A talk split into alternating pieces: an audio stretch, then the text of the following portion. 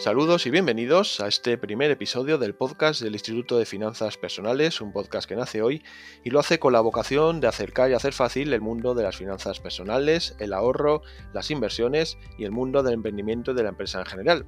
En definitiva, lo que queremos es convertirnos en divulgadores de la educación financiera para que todos y cada uno de nosotros podamos disfrutar mucho más de nuestro propio dinero y conseguir alcanzar así todos los objetivos y metas que nos podamos proponer. Mi nombre es Esteban Ortiz y os voy a acompañar durante las próximas semanas en un viaje en el que también se van a embarcar muchos colaboradores que nos van a ir aportando su visión sobre el campo de las finanzas personales, así como nos irán dando consejos para mejorar nuestra economía, nuestras inversiones y nuestro patrimonio.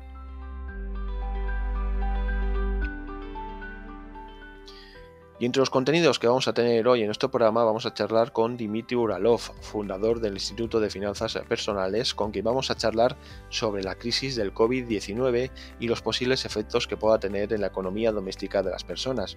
Os vamos a dar también unos fáciles y útiles consejos para ahorrar en nuestra propia casa y terminaremos hablando de inversiones con John Salazar, quien nos va a dar su visión sobre el estado de los mercados en estos momentos, además de darnos la agenda de los próximos eventos que tiene previsto organizar el Instituto de Finanzas Personales durante las próximas semanas.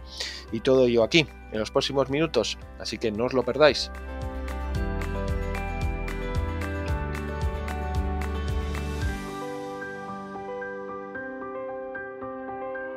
Pues entramos en materia ya con este nuevo podcast que, como decía antes, estrena hoy y lo vamos a hacer precisamente con el fundador del Instituto de Finanzas Personales, Dimitri Oralov, que ya nos está escuchando. Dimitri, bienvenido. Hola Esteban, muchas gracias por hacer este proyecto realidad. Muchas gracias a ti también por ser nuestro primer invitado, no podía ser de otra manera. Y hoy queríamos charlar unos minutos contigo pues, sobre el tema de moda de las últimas semanas, este COVID-19, el ya famoso coronavirus, que está afectando de lleno a todos los ámbitos de la sociedad y quería un poco pues, preguntarte sobre las consecuencias que ha tenido y que tú crees que tendrá en el futuro esta crisis sanitaria.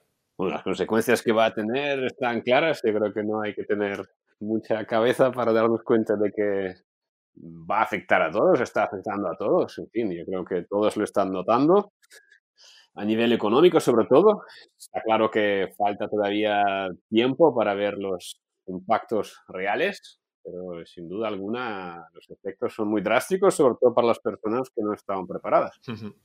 Precisamente, ¿cuáles crees que son las causas por las que esta situación ha cogido a la gente sin estar preparada económicamente y por ello pues, eh, van a acusar de lleno la desolación que parece que, que se presenta por delante? Bueno, yo creo que en primer lugar siempre hay diferentes escenarios, ¿no? Todos los escenarios están abiertos. Yo creo que las cosas que pueden venir, las cosas que pueden dar, yo creo que pueden afectar incluso, acabar afectando incluso a la gente que sí estaba preparada, ¿vale? O sea, que no nos pongamos aquí como si fuéramos aquí la, la casta especial. Pero es, lo que está claro es que, bueno, ¿por qué la gente no suele estar preparado para, preparada para momentos así diferentes de la normalidad? Pues porque supongo que somos seres humanos y al final es el dilema de siempre de placer instantáneo contra acciones que sabes que son buenas para ti, pero que a corto plazo quizás te suponen algún tipo de restricción temporal. Esto ocurre creo con todo, con la salud, con las relaciones, con dinero, con todo. Este confinamiento nos ha obligado a permanecer en casa, la mayor parte de los comercios han permanecido cerrados y por tanto pues el consumo se ha visto drásticamente reducido. No se ha gastado como se venía haciendo y ¿Tú crees que esta situación puede cambiar los hábitos de consumo de la gente? Es decir, ¿la gente se ha podido dar cuenta de que puede vivir con muchas menos cosas que antes? Bueno, la pregunta es buena. Yo creo que en las crisis lo que ocurre efectivamente este fenómeno que estás diciendo.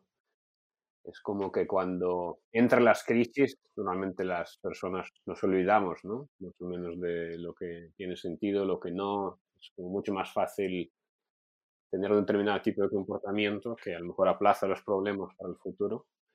Y en las crisis ocurre pues la típica frase de Warren Buffett, ¿no? De que baja la marea y se ve quién está nadando desnudo. Entonces, yo creo que por supuesto que está ocurriendo esto, esto seguro, porque, mm, bueno, el que estaba preparado pues está más tranquilo y el que no lo está pues está realmente preocupado.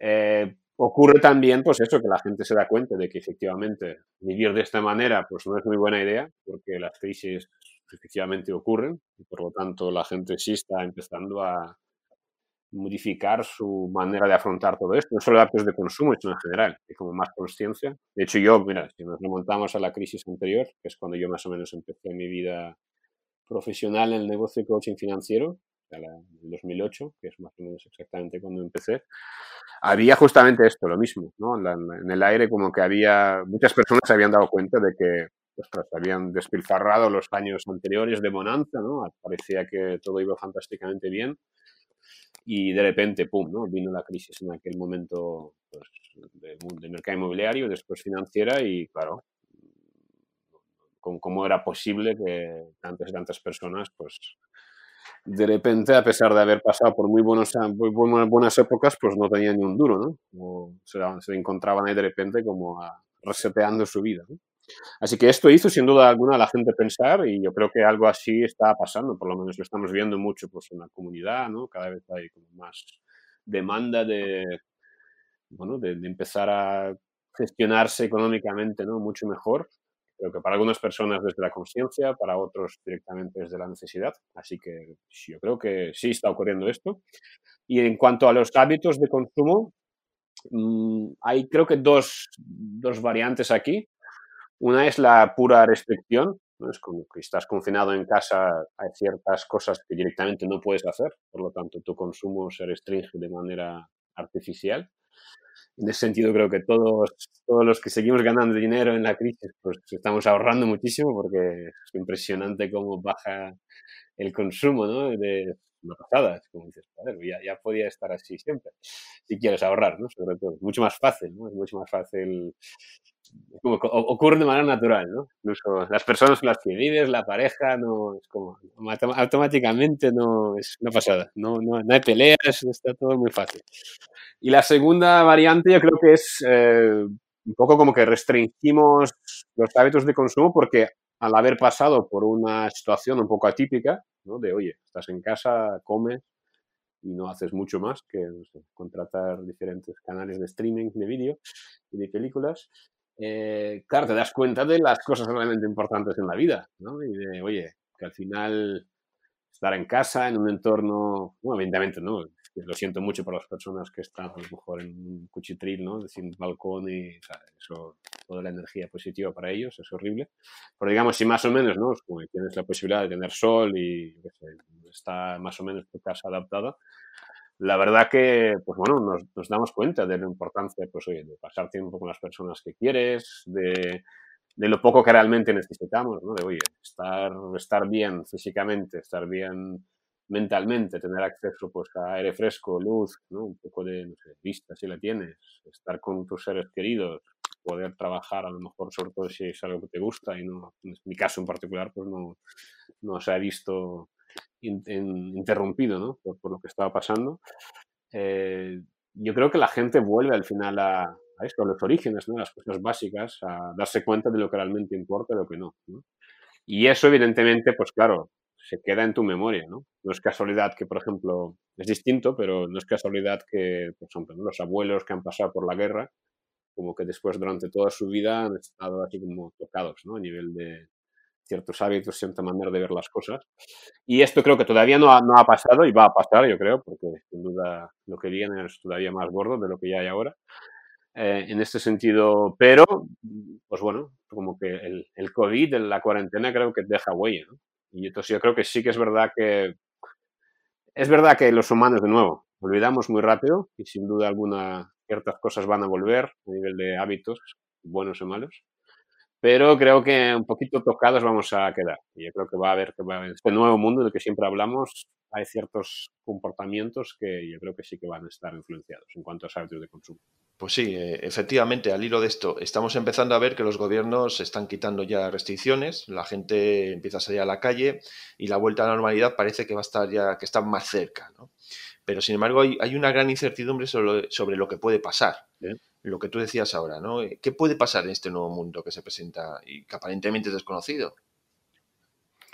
Bueno, la bola de cristal no la tengo yo, ni nadie, ¿no? En el sentido de cuidado mucho en los últimos seminarios que hablábamos de que si el que te diga que sabe lo que va a pasar, como desconecta, huye porque Eh, entonces, ¿qué va a pasar? Dependerá mucho, evidentemente, de cómo evolucionan las cosas. Un montón de cosas, cosas sanitarias, ¿no? Si habrá o no habrá repuntes de la enfermedad, si habrá o no habrá pues, vacuna, independientemente de lo que pienses de las vacunas. Eh, a nivel económico, ¿no? Como, ¿Cómo será de grave este efecto dominó, ¿no? De ir tumbando piezas de dominó, ¿no? Es como que a lo mejor pueden acabar una crisis de deuda global, finalmente está, no sé, cuento, por no sé cómo llamar de otra forma, de los gobiernos ahí imprimiendo dinero como si esto fuera absolutamente normal y no importara, ¿no? Que los gastos que hagamos, como que barra libre, que esto, pues lo mismo, ¿no? Tenga consecuencias. Con lo cual, un montón de cosas, ¿no? De que, efectivamente, en función de cómo se desarrolle cada uno de estos elementos, pues obviamente esto nos va, va, a detectar, va, va, va, a impactar, ¿no? No te va a pasar. Pero en general yo creo que, a ver, la política siempre es, creo que es buena idea, oye, prepárate para lo peor, ten abiertas todas las opciones. ¿Quién te diría hace tres, cuatro meses que la realidad que, estás viviendo hoy podría ser posible. Hay muy, muy vídeo en YouTube, he visto el otro día que una chica, no me acuerdo, australiana, inglesa, en plan, hablándose con ella misma de enero de 2020, muy divertido. Y pues es un poco, adapta esta actitud, ¿no? Ya que has visto que los cisnes negros ocurren, ya que has visto que todo es posible, pues un poco piensa también lo mismo, ¿no? Como, oye, ¿qué, ¿qué, es lo peor que puede pasar? ¿Qué pasa si hay repuntes? Uno y otro y otro. ¿Y qué pasa si cada unos dos, tres meses te toca estar un mes en casa otra vez, ¿no? ¿Qué pasa si los bancos quiebran? ¿Qué pasa si pues, tu trabajo no vuelve nunca?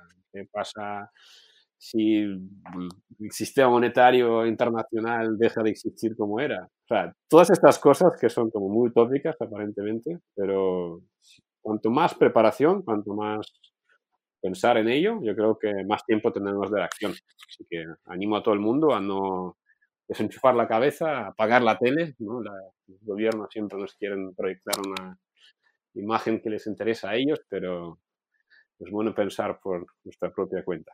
Así que bueno, de nuevo, no, no tengo la bola de cristal. Yo creo que lo más importante es ir preparándose para cualquier tipo de eventualidad, estar más o menos cubierto dentro de lo posible. No es imposible prever todo, pero oye, siempre puedes hacer ciertas acciones para cubrir cada una de estas posibilidades y, yo creo que, bueno, y seguir trabajando, hay que trabajar el triple para estar igual, así que... Desde luego. Mira, hay una pregunta que quería hacerte y que me llama la atención, que está relacionada con el tema de pagar todo con efectivo que es una de tus principales premisas. ¿no? Eh, y es que estamos viendo que esta pandemia pues, eh, ha cambiado tantas cosas que una de ellas es la, pues, que nos están prácticamente obligando a pagar eh, con tarjeta en cualquier sitio. ¿Qué opinas tú de todo esto? ¿no? ¿Qué, futuro lo ves? ¿Crees que puede ser la excusa perfecta mm, pues para que los gobiernos vayan eliminando monedas, ese flujo efectivo, ¿no? para instalar, instaurar definitivamente el pago electrónico? Vale. Bueno, a ver, aquí hay varias cosas, ¿no? En primer lugar, cuando dices que casi te obligan, hasta que realmente sea una obligación por ley, que además siempre te quedará el derecho a, ¿cómo se llama esto? Eh, no me sale la palabra, ¿no? Como a resistirte, ¿no? O sea, incluso, oye, que, ponen una multa por salir del confinamiento, el otro día también estaba escuchando un vídeo, ¿no?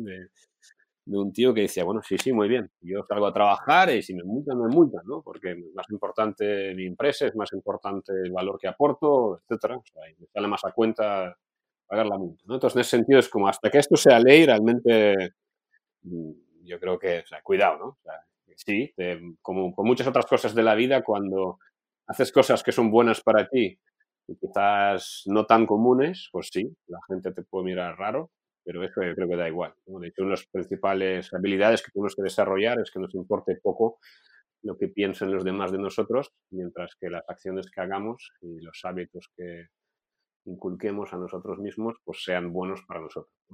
Por lo tanto, si pagar de efectivo es bueno para ti, yo creo que sí, yo le animo a todo el mundo a seguir resistiendo.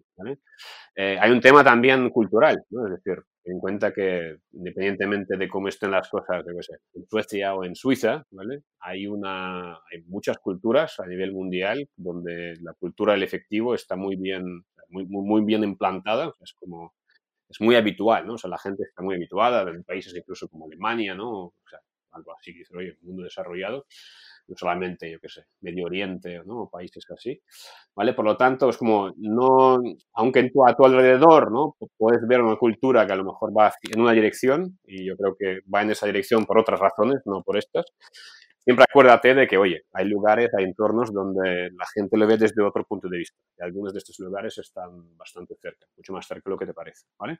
Volviendo al tema del efectivo, ¿por qué la gente, digamos, paga con tarjeta o por qué como que cada vez más personas va a este lado? Pues yo creo que simplemente porque, como dice un, un amigo que tengo, un alumno de la Escuela de Coaching Financiero, la tarjeta es el dinero de los pobres. ¿no? Es como te permite poder pagar por cosas cuando aún no tengas dinero. Obviamente esa manera de vivir conviene mucho al sistema, a los bancos, a los gobiernos. Si, estás, si eres una persona endeudada, eres una persona dependiente, por lo tanto siempre será mucho más fácil controlarte. Así que todo lo que se pueda hacer para que digas de esta manera, pues yo creo que va a convenirles y por lo tanto, de, de nuevo, ten esto en cuenta también. ¿Vale? Así que ahora, una persona que no, no, Dimitri, da igual que sea tarjeta de crédito, vamos a escoger entre hacer los pagos con tarjeta de débito o hacerlo en efectivo.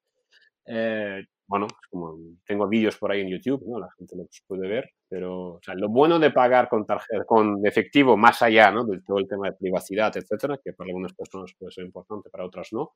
es como, o sea, yo personalmente es como, ¿por qué tengo que eh, hacer, dejar rastro de qué es lo que hago o dejo de hacer? ¿no? O sea, hay gente que le da igual, pues a mí no me hace ninguna gracia, me parece fantástico que puedas hacer las cosas que tú quieras convenientes hacer, pero no sin dejarle como reports a nadie.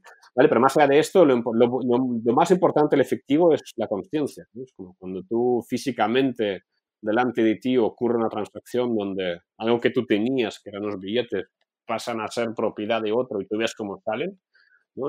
Eso en ti produce una sensación como de pérdida, ¿vale? Que es lo que exactamente está ocurriendo aquí, ¿vale? Estás intercambiando ese valor, esa energía, ese tiempo de tu vida que has tenido que invertir para ganar ese dinero, pues oye, está yendo para allá y a cambio pues obtienes algo, ¿no? Que de esta manera puedes medir si es eh, un intercambio bueno o malo para ti.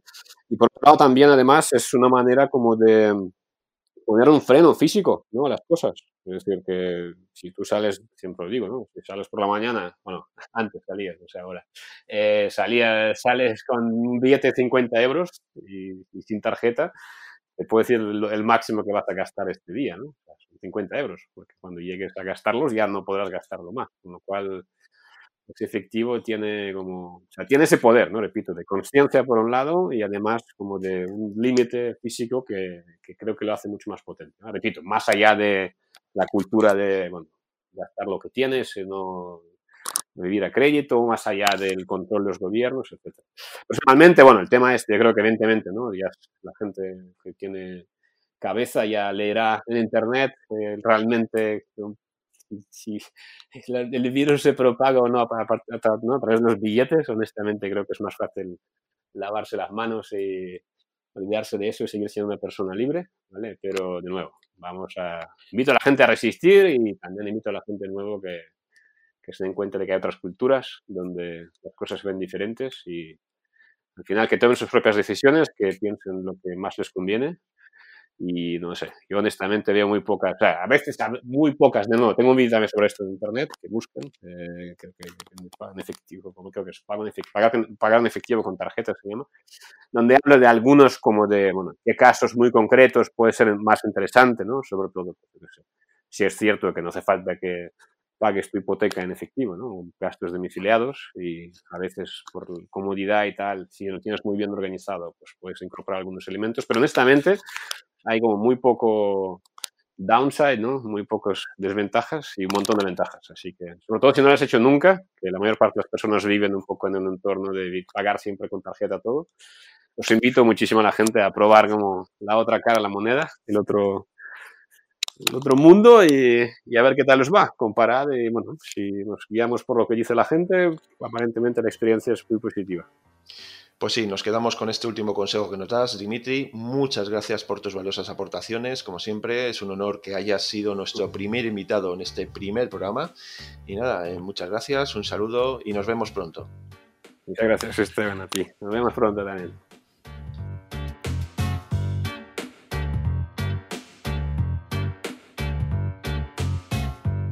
Ahora nos vamos hasta las Islas Afortunadas, a las Islas Canarias. Allí nos está esperando el coach financiero Carlos Guillermo Domínguez para ofrecernos unos útiles y fabulosos consejos para ahorrar en nuestra propia casa.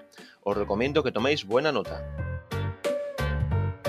Y vamos con unos consejos para Ahorrar unos euros en la cocina puede parecer imposible, pero no tiene por qué serlo. Hay sencillos trucos de cocina, eh, mantener orden eh, para ahorrar, planificar. El primero, evidentemente, es planificar un menú semanal. Esa es la mejor forma de ajustar la compra a un consumo real. Solo si sabes lo que vas a cocinar, vas a evitar pues compras excesivas, eh, comprar cosas que después no vas a usar, vas a tardar en usarlas, se te pueden incluso caducar y, al final, bueno, pues eh, lo que vas a hacer es gastar de forma innecesaria. Recuerda, y esto ya no es eh, para ahorrar, sino simplemente para mm, tenerlo presente a la hora de cocinar y planificar un menú, que un menú equilibrado debe contar con cinco raciones diarias de frutas y verduras y entre dos y cuatro raciones semanales de legumbres y tres o cuatro de pescado o carne. Y decíamos, cuidado con la fecha de caducidad.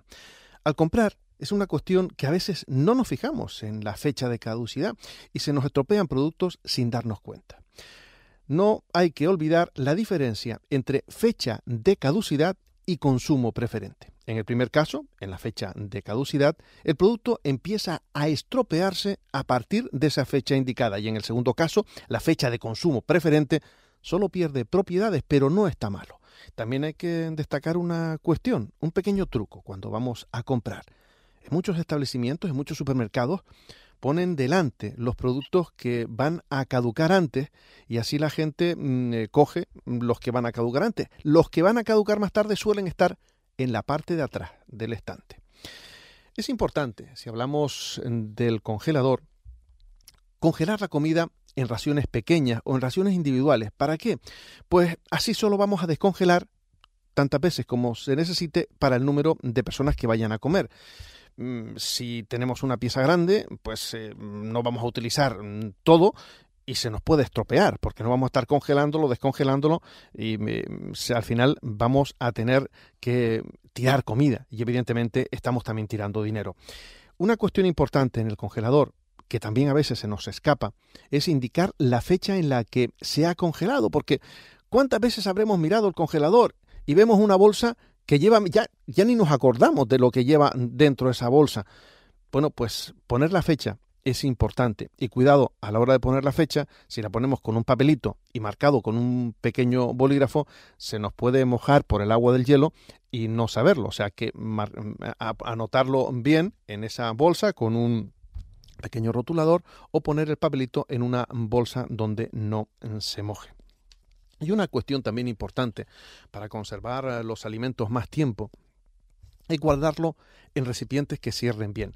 Tengan en cuenta que todo esto que estamos hablando del ahorro en la cocina es para que las compras que hagamos no duren más, para que las compras que hagamos las, las, hagamos más rentables. Por lo tanto, si vamos a conservar un alimento, queremos que nos dure el mayor tiempo posible, o por lo menos el tiempo que tenemos planificado. Si lo guardamos en un recipiente que no está bien cerrado, se nos puede estropear. Por lo tanto, estamos tirando abajo nuestra planificación de la semana y también nuestra planificación económica en cuanto a los alimentos. Por lo tanto, hay que tener en cuenta que cuanto más llenemos un recipiente, pues si es de potaje, de potaje o de lo que sea, menor va a ser la presencia de aire y por lo tanto tendremos un menor riesgo de oxidación de ese alimento. Evidentemente, si contamos con una envasadora al vacío, pues esa es una opción ideal para conservar los alimentos durante más tiempo y en perfecto estado. Y no debemos abusar de las ofertas puntuales, tanto como eh, tres productos por dos, o los eh, contenedores y los envases de tamaño familiar, porque nos pueden llevar a comprar más comida de la que realmente necesitamos. Por lo tanto, tenemos que tener bien planificado. Hay que procurar mantener nuestra despensa equilibrada en la que no falten ingredientes esenciales como harina, azúcar, sal, aceite, pasta, legumbres y algunas eh, conservas básicas. Pero cuidado, cuidado con esas ofertas que nos pueden hacer comprar de más y al final pues eh, nos arrepentiremos de ello. Estos son unos cuantos consejos para ahorrar en la cocina.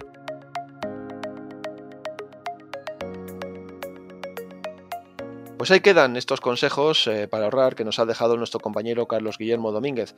Sin duda son cosas muy básicas, pero en las que no solemos pensar. De ahí la importancia de tomar conciencia de los pequeños gestos para aprovechar mucho mejor nuestros recursos y en este caso nuestros alimentos.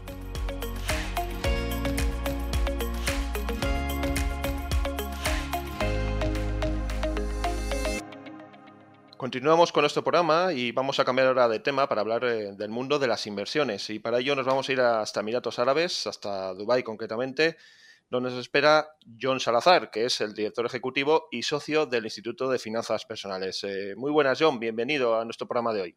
Muy buenas, Esteban, gracias por la presentación. Es un placer estar aquí hoy con todos vosotros. Bien, en primer lugar, eh, estamos en un momento de muchos cambios, de mucha incertidumbre en el mundo, con una pandemia, un virus, el COVID que ha condicionado la vida pues, eh, de, todos los lugares de, este planeta, ¿verdad? Eh, desde el punto de vista de, los mercados, ¿cuál es la situación que nos espera ahora? A nivel macroeconómico, ¿qué nos puedes eh, adelantar? ¿Qué, ¿Qué visión tienes tú al respecto?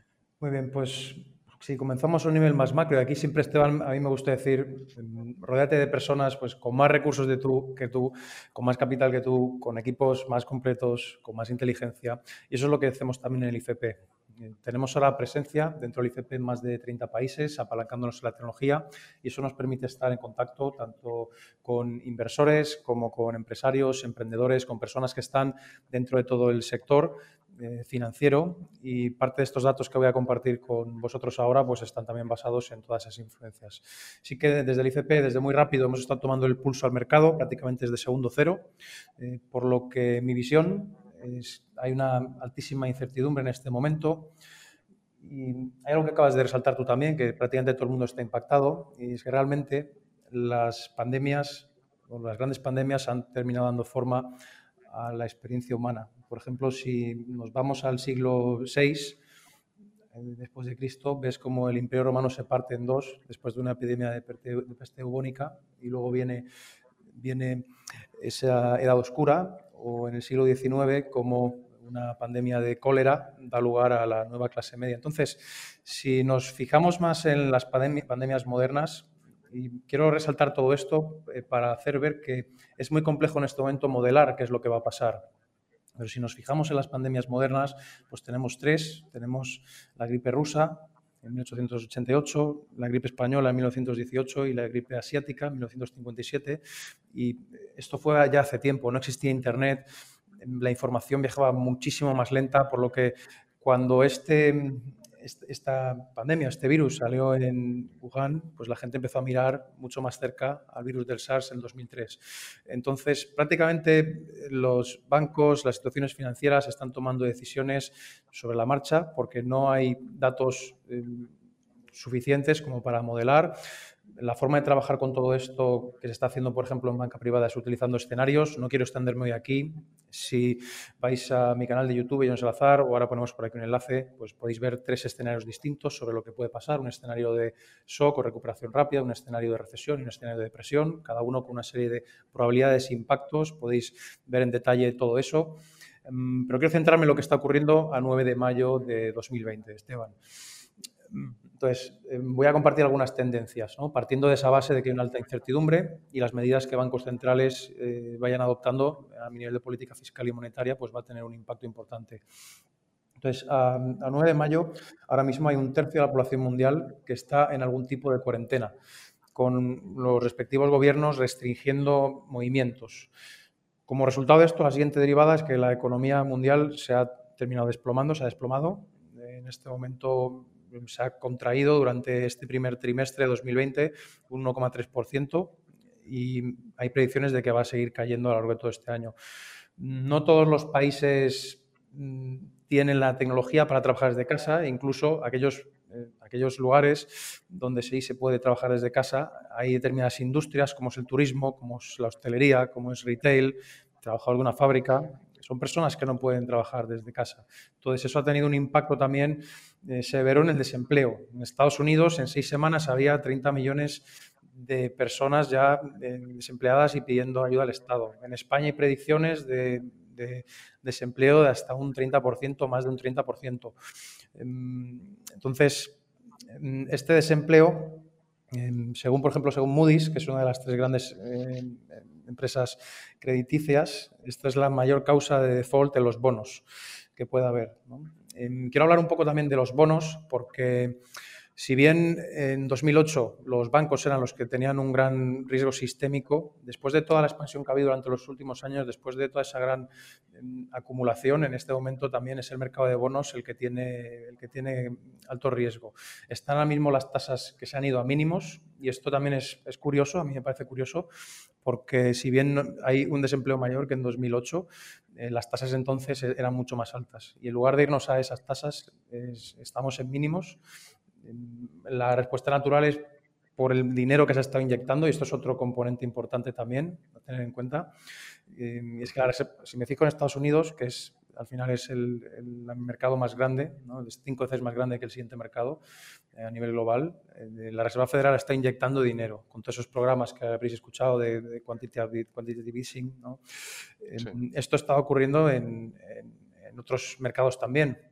Eh, tanto en el Banco Central Europeo, Banco de Inglaterra, Banco de Japón, em, otros bancos han estado haciendo lo mismo, han estado inyectando, han inyectado ese dinero. Entonces, em, hay mucho dinero entrando en, mercados financieros a través de bancos centrales. Eh, ojalá esto realmente llegue también a las pymes, llegue a las personas de a pie, eh, que son las que más, más tocadas pueden verse. Y lo que está ocurriendo también, Esteban, es otra tendencia, es que se están, los gobiernos están empezando a levantar cuarentenas también. ¿no? Ahí en España habéis, habéis comenzado a levantar parcialmente, desde luego hay, ha empezado a activarse el movimiento aquí en Emiratos Árabes también. Y realmente, mm, si bien esto ha frenado el, avance del, del coronavirus, no implica que, hayan descendido esos números, cada vez hay más casos. Eh, pero yo considero que esto es, me preguntas por opinión, porque se han empezado a dar cuenta también los gobiernos de los efectos colaterales que tiene, tanto a nivel de economía como a nivel de, salud, en otros casos también, eh, de por dónde vienen por otro lado. ¿no? Mm, sí, comparto, compartiendo más tendencias, ¿no? De nuevo, esto es una visión muy macro, es una visión a, 10.000 metros de altitud, ahora lo bajaremos todo un poquito más, más a tierra, ¿no? Pero bueno, es, sea, mi mensaje es que hay que estar tomando el pulso constantemente a lo que está ocurriendo, porque todo esto que estamos hablando aquí, pues en cuatro o cinco semanas puede haber cambiado completamente.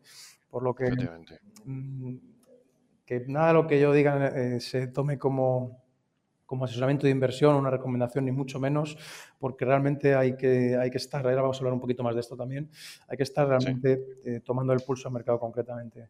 Entonces, en mi opinión, también va a haber, va a haber más oleadas de este coronavirus. Y hablo del coronavirus porque a nivel de mercados, la pieza, la pieza móvil, por así decirlo, o lo que va a tener eh, un impacto en una recuperación más, más corta o más tardía, es esa vacuna, el que haya una vacuna, un desarrollo, un tratamiento. Si nos vamos, por ejemplo, también a una de esas em, pandemias que mencionaba antes, por ejemplo, la gripe española, que duró de 1918 a 1919, pues eh, vemos que hubo tres oleadas también, por distintos motivos. ¿no? Hubo un movimiento de tropas por la Primera Guerra Mundial, las comunicaciones, eh, la sanitización era, era, mucho peor que ahora, pero em, se, estima, algunos expertos estiman que habrá distintas oleadas y todo esto también es importante tenerlo. El hecho de que ahora se esté levantando un confinamiento no implica que, que, ya esté, ¿no? sino que es muy posible que haya varias oleadas. Y si nos fijamos en, ese, en, ese, en esa vacuna, ese tratamiento, que como decía es la pieza, es la pieza móvil, como me gusta decir, pues nunca se ha desarrollado una vacuna antes de 18 meses. Si nos ponemos, a mí me gusta mucho decir, seguro que me lo has oído decir, ¿no? planea para lo peor, espera lo mejor. Si nos ponemos en el mejor escenario, que yo se lo he visto a la Universidad de Oxford, un estudio que han hecho, hablan de enero 2021. Eh, otros autores como Laura Garrett, que podéis ver distintas, es autora de un bestseller sobre pandemias, tiene distintas charlas de TED, habla de 36 meses eh, para volver a una nueva normalidad, entre comillas. Y yo cuando hablo de nueva normalidad considero que vamos a un nuevo, vamos a un nuevo mundo. Ahora podemos hablar un poquito más de esto, ¿vale? Simplemente por mencionar muy rápido otras tendencias eh, para que nuestros oyentes tengan en cuenta, pues a nivel de mercados, SP500 pues cayó un 34% desde finales de febrero hasta finales de marzo y hace unos días pues hacía un rally increíble, por lo que es lo natural es que haya una volatilidad bastante alta a nivel de mercados a nivel de, deuda pública, pues sí, parece que esta crisis va a dejar una cantidad todavía mayor de deuda pública. Ya hablaremos en otros episodios de qué impactos puede tener esto. Sectores como la tecnología, como el sector salud, yo personalmente son sectores donde sí, en determinados subsectores sí me pondría largo. El resto corto, pero de nuevo, que esto no se tome como, como asesoramiento de inversión, ni mucho menos que cada uno investigue, tome sus decisiones y mm, otras tres tendencias que por mi lado veo es que se va a producir una desglobalización, es decir, se va a buscar eh, apostar más porque muchos trabajos se queden a nivel nacional. Es muy interesante lo que está ocurriendo también en China a nivel de nueva infraestructura. China es un continente prácticamente, mm, eh, es un país que puedes verlo como un continente por la autosuficiencia que tiene a nivel de, de inteligencia artificial, de 5G, de data centers, todo eso que están empezando a, a moverse en China a nivel de tecnología. Y por último, pues mencionar también que esa relación entre China y el resto del mundo mm, sí se ha visto desfavorecida o, tiene una percepción más negativa. Eh, después de todo esto, he visto datos, por ejemplo, en Estados Unidos se tenía una percepción negativa de China un 35% en 2005 y ahora esto ha aumentado hasta un 66%, por lo que esto puede tener también em, impacto en las relaciones internacionales. Por último, aquí en, aquí en Emiratos, pues mirando con mucha atención a toda la crisis de, petróleo, toda esa crisis entre esa guerra de precios entre Arabia Saudí, Estados Unidos y, Emiratos. ¿De acuerdo? Esto a un nivel de 10.000 metros de altitud, mm, macro total. Sí, eh, está claro. De aquí va a salir una nueva visión mundial, un nuevo mundo pues, al que todos vamos a tener que adaptarnos de una manera o de otra. Y ahora mismo, pues eh, mucha gente se está preguntando si es un buen momento para invertir. ¿Qué debería hacer alguien que no conoce a fondo el mundo de las inversiones o que nunca ha formado parte de él? Es decir, ¿qué pasos mm, debería dar alguien que quiere empezar prácticamente desde cero a invertir en bolsa, en fondos o en cualquier tipo de producto de inversión? Bueno, para mí, de nuevo, es simplemente mi opinión personal. En ningún caso es asesoramiento de inversión. en líneas generales, eh, para mí es tarde para Tarde para vender, pronto para comprar, en líneas generales. Por supuesto, si vas eh, subsector a subsector, pues puedes encontrar oportunidades, ¿no? Antes he mencionado sector salud, sector tecnología, como sectores donde puede haber oportunidades de ponerse en largo. Pero sobre todo para mí, lo más importante para alguien que quiere empezar es que opere con un sistema de inversión. Es decir, mientras no opere con un sistema de inversión, voy a explicar un poco qué es esto. Esa persona lo que está haciendo es apostar, no está invirtiendo. Y más en un entorno como este, donde hay una volatilidad enorme, si te fijas en los grandes patrimonios, pues están parados, no están comprometiendo sus posiciones de efectivo. Te fijas en, un Warren Buffett, te fijas, en un Google, en grandes empresas, tiene unas posiciones de efectivo pues, considerables. Para mí eso me dice que todavía estiman que esto se va a poner peor. Ya hablaremos en más episodios también sobre qué está haciendo banca privada, sobre qué está haciendo grandes fortunas. Em, pero básicamente alguien que empieza debería tener un sistema de inversión. ¿Y qué es esto? Pues esto es que tenga muy claro, que tenga muy clara su propia personalidad, qué objetivos tiene, cuál es su filosofía de inversión, qué creencias tiene ante, ante esa naturaleza de los mercados, qué es lo que se le da bien, ¿no? cuáles son sus ventajas, qué criterios va a seguir para ver si una inversión es rentable o no, cómo va a buscar esas oportunidades, em, cuál es su estrategia de entrada ¿Cuándo comprar? ¿Qué precio pagar? ¿Cómo compran? ¿Qué porcentaje de su cartera invertir? ¿Cómo va a monitorizar esa inversión? ¿Cuándo va a vender también? ¿Cuál es la salida? ¿Va a vender con beneficios? ¿Cuándo va a realizar pérdidas? ¿Cómo va a gestionar los errores? ¿Qué va a hacer en este caso pues, con toda esta pandemia? Alguien que no tenga un sistema, y me da igual la familia de inversión, me da igual si quiere operar en mercados, quiere operar, quiere hacer pequeños negocios, quiere comprar inmuebles, sea cual sea el momento, la familia en la que quiere invertir, pues es, es muy importante que vaya desarrollando este sistema para que tome sus decisiones. Si ahora alguien realiza una operación de inversión basándose en lo que ha escuchado en este podcast y le va bien, no va a saber cuándo salir si no ha desarrollado su propio criterio. Así que ese pensamiento independiente es por lo que yo abogo para alguien que está empezando. Mm, yendo más allá también, por dar tres estrategias em, concretas o en las que puede enfocarse, em, hablaremos mucho más de ello en, en el webinar que tenemos el día 20 pero puede enfocarse en hacer pequeños negocios, pueden ser operaciones de intermediación, arbitrajes. Por ejemplo, aquí debajo, por un ejemplo muy concreto, hay un gimnasio pues, que va, a cerrar y tú puedes llegar, puedes comprar esa equipación y luego puedes, puedes venderla, por ejemplo. Esto es lo que nosotros llamamos pequeños negocios. Puedes, por ejemplo, trabajar para grandes también, para grandes instituciones. Por ejemplo, estamos viendo otra operación en el club donde una empresa pues, eh, está funcionando muy bien, tiene muy buenos números y para seguir operando e ir a más, ir expandiéndose, pues necesita financiarse para poder eh, conseguir más stock. pues una manera sería darle un préstamo, otra manera es ponerle en contacto con un grande eh, para conseguir esa financiación y tú llevarte pues, un porcentaje por facilitar esa operación. Ahí no estás comprometiendo capital tampoco. Y una tercera, en la que hablaremos mucho más el día 20, es el ayudar a negocios. Hay muchos negocios, como hemos hablado antes, muchos negocios que por toda la situación actual pues necesitan financiarse o pueden verse en una situación de, de, bancarrota y hay muchas formas, incluso sin poner dinero, de ayudarles. Si un negocio, tú tienes un conocimiento, por ejemplo, de marketing y ves un negocio que necesita ayuda, pues quizás puedes entrar, tomar un porcentaje de ese negocio a cambio de ayudarles con eso. O sea, que son momentos donde uno debe ser creativo, va a haber grandes oportunidades, hay que estar muy protegido también, hablaremos más de eso en próximos episodios el día 20 en ese webinario abierto para todo el mundo hablaremos sobre oportunidades para aprovechar la crisis como inversor y mm, pues sobre todo sistema, sistema, sistema, sistema. Eh, eso es lo que, lo que le diría a una persona, Esteban. Sí, ese es el mejor consejo, sin duda. Precisamente, John, eh, ya que hablas del webinario del próximo día 20, me gustaría que me avanzases la agenda de, de eventos previstos dentro del Instituto de Finanzas Personales para las próximas semanas. También un poco de cara a informar a todas aquellas personas que nos escuchan y que desconocen las actividades que desarrolla el Instituto de Finanzas Personales. Cuéntanos un poco qué es lo que tenéis previsto para estas próximas semanas. Muy bien, pues la verdad que estamos, estamos on fire, como he dicho antes, desde minuto segundo cero hemos estado tomando el pulso al mercado, poniéndonos en marcha. Eh, tenemos distintos programas. Tenemos, por ejemplo, esta semana webinario de trabajo de bolsa en el club. Tenemos un webinario también de preguntas y respuestas en, abierto para todas las personas que forman parte del instituto. Tenemos el día 20 ese webinario también eh, en abierto para cómo aprovechar las oportunidades en la crisis y ganar más dinero. Está todo el mundo invitado. Al día siguiente traigo a un colega, un empresario inversor profesional de Dubái, donde hablaremos de cómo un gran patrimonio está gestionando todo esto, eso dentro del programa Mentoring para la Crisis. Y luego ya, pues dentro de todos nuestros programas, Esteban, tenemos eh, webinarios específicos con emprendedores, con autónomos, donde tratamos pues, a nivel de empresa cómo no solo protegerte, sino cómo ir al ataque también en tiempos de crisis. Tenemos también webinario de la Escuela de Coaching Financiero esa misma semana, webinarios formativos.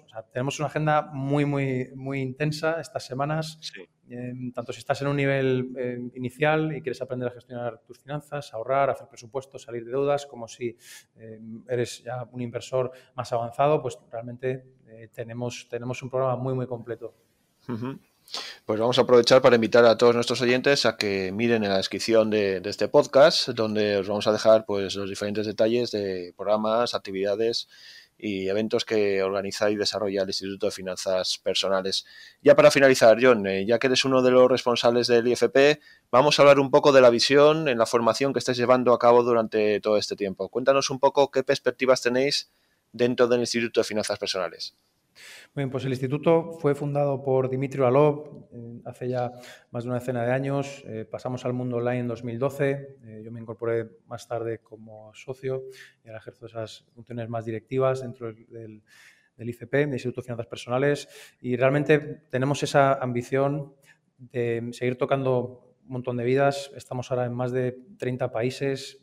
trabajamos con personas, pues como decía antes, tanto que están en un nivel inicial, quieren aprender unos primeros conceptos básicos para tomar control realmente de sus finanzas, eh, personas, eh, emprendedores, autónomos que quieren hacer lo mismo a nivel de empresa. Estamos trabajando eh, con coaches que quieren hacer lo mismo en esa escuela de coaching financiero y luego pues Club del Inversor. Y lo que buscamos realmente, la esencia, lo que buscamos es desarrollar un pensamiento independiente, es que cada uno pueda tomar sus propias decisiones, que pueda desarrollar su propio criterio en el mundo del dinero y sobre todo pues que le lleve a cumplir sus objetivos. Me gusta mucho decir, Esteban, que, quien esté escuchando esto no tenga una claridad cristalina en lo que está haciendo, eh, no pasa nada. Lo que realmente buscamos es que la gente tome acción, que se ponga en marcha, porque como el agua, cuando el agua se mueve, pues es cristalina, cuando el agua está quieta, pues está estancada, huele. Así que buscamos que la gente se ponga en marcha en este ámbito, en sus vidas, que todo esto sean recursos para alcanzar esos, esos grandes sueños que tienen, sus objetivos, y mientras se vayan moviendo, mientras eh, nosotros les estemos apoyando en ese movimiento, cada vez vayan teniendo más claridad, más claridad, y esa claridad, como usted decir, la claridad aprecia el control, esa claridad le lleve a obtener los resultados y esa vida que realmente desean. Así que eso es lo que estamos, estamos trabajando en este momento de instituto. Seguimos expandiéndonos, creando nuevos eh, programas, reforzando todo el equipo. Eh, hemos hecho una inversión importante en tecnología, así que sin ninguna duda pues vamos a dar mucho a hablar en los próximos años y en lo que viene de este. Pues dicho queda, John Salazar, un placer haberte, haber podido contar contigo en este primer programa, en este nuevo proyecto que nace de la mano del Instituto de Finanzas Personales. Y nada, pues eh, un saludo, muchísimas gracias y hasta la próxima. Bueno, Esteban, fantástico, gracias por tenerme aquí y hasta la próxima. Un abrazo.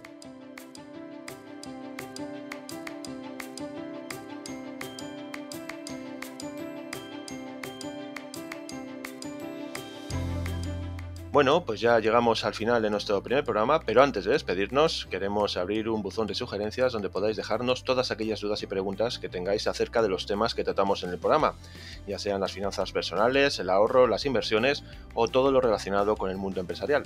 A lo largo de las próximas semanas nuestro equipo irá respondiendo a todas estas consultas que nos vayan llegando y para ello pues os vamos a dejar una dirección de correo electrónico. Tomad nota podcast arroba institutofinanzaspersonales.com, repito, podcast arroba institutofinanzaspersonales.com y como os hemos eh, comentado iremos dando respuestas a estas consultas en sucesivos programas.